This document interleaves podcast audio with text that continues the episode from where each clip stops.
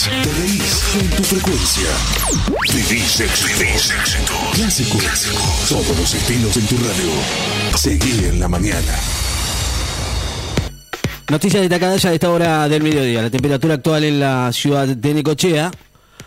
18 grados, la humedad 54%, la presión 1013.3 en hectopascales. Bielorrusia fronteriza con Ucrania, inicia maniobras militares sorpresa. Bielorrusia, aliada de Rusia en la frontera norte de Ucrania, lanzó hoy un ejército militar sorpresa para probar la capacidad de reacción de su, de su ejército, informó el Ministerio de Defensa.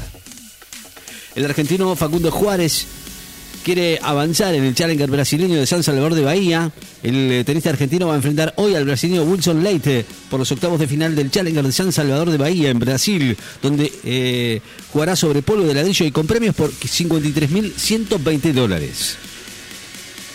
El Peque Schwarzman juega ante el búlgaro Dimitrov en el Master 1000 de Madrid.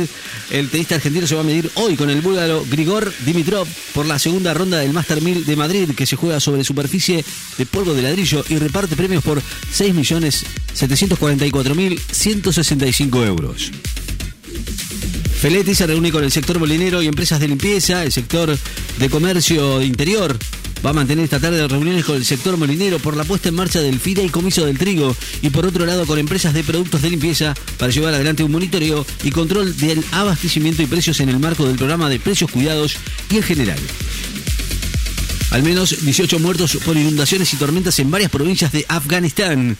Al menos 18 personas murieron después de las inundaciones repentinas y tormentas en varias provincias de Afganistán en los últimos cinco días. Personas privadas de libertad y funcionarios públicos no podrán percibir el refuerzo de ingresos. Las personas privadas de la libertad bajo cualquier modalidad, así como los funcionarios de todos los niveles del gobierno de la nación, las provincias y los municipios no podrán recibir el, refuerzo de ingreso de 18 mil pesos que dispuso el pasado 28 de abril. Realizan inspección ocular en la casa donde Nora Dalmazo fue encontrada asesinada en el 2006.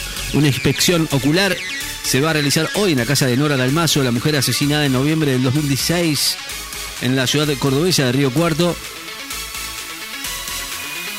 En el marco del juicio que se le sigue al viudo Macarrón como acusado de planificar el femicidio, contratar a sicarios para cometerlo. Lula afirma desde la portada del Time de Zelensky que Zelensky quiso la guerra tanto como Putin. El expresidente brasileño Luis Ignacio Lula da Silva afirmó hoy a la revista Time, lo más importante de Estados Unidos, que el presidente de Ucrania, Volodymyr Zelensky, quiso la guerra contra Rusia y lo acusó de no haber negociado lo suficiente con su par ruso Vladimir Putin y de montar un espectáculo con el conflicto bélico. Rusia desmiente una posible declaración de guerra formal a Ucrania el 9 de mayo.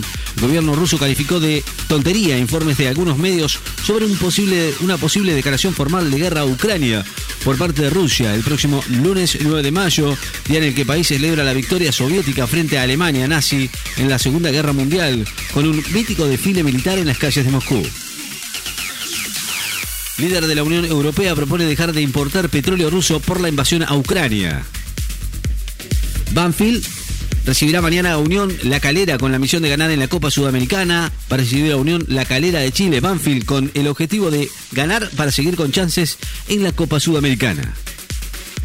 Dos marchas, una mañana y otra el 24, van a reclamar la renuncia de los jueces de la Corte Suprema.